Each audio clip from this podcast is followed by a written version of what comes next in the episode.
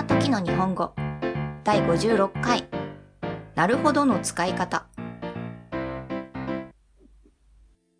Hello everyone, I'm Megumi. How are you doing? This podcast tells you how should you say this situation in Japanese and what does Japanese word mean. Let's keep studying Japanese with me. こんにちは、めぐみです。皆様いかがお過ごしですかこの配信では、こんな時日本語では何て言うのこの日本語の意味は何？といった疑問に答えています。なるべく簡単なフレーズで自然な日本語で伝えますので、引き続き勉強頑張っていきましょう。第56回目は、なるほどという表現を見ていきます。実は私も口癖のように使っているこの言葉、なるほどなのですが、使いどころを間違えると、ちょっとしたいざこざが発生する可能性があります。なるほどの意味を調べてみると、もともとはできる限りという意味であったとされています。ですが、その意味は時を経て、確かに、その通りだ、と相手の発言を肯定する表現に取り込まれていったと考えられています。他に、そもそもできる限りが他には考えられないといった同意の意味を含むためだとも言われています。現代では物事を確認したり、納得したりした時のまさにその通り、本当にそうだといった気持ちを表す言葉としての意味合いが大きいと思ってください。ただ、なるほどは、これをそのまま敬語にすることはできません。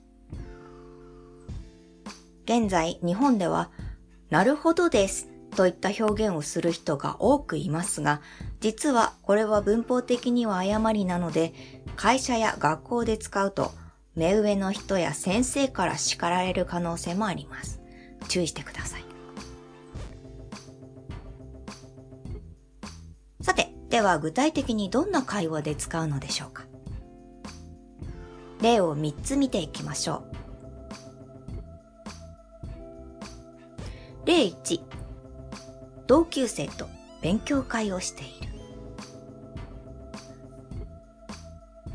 だからこの問題の答えは2になるってこと。わかった？なるほどね。例2、友達から悲しい報告を受けた。実は昨日、飼っていた犬が亡くなってね。そうだったんだね。例3、上司から説明をされて返事をする。こういう手順になるから次は間違えないでね。ありがとうございます。例を見てみましたが、雰囲気はなんとなくわかるでしょうか？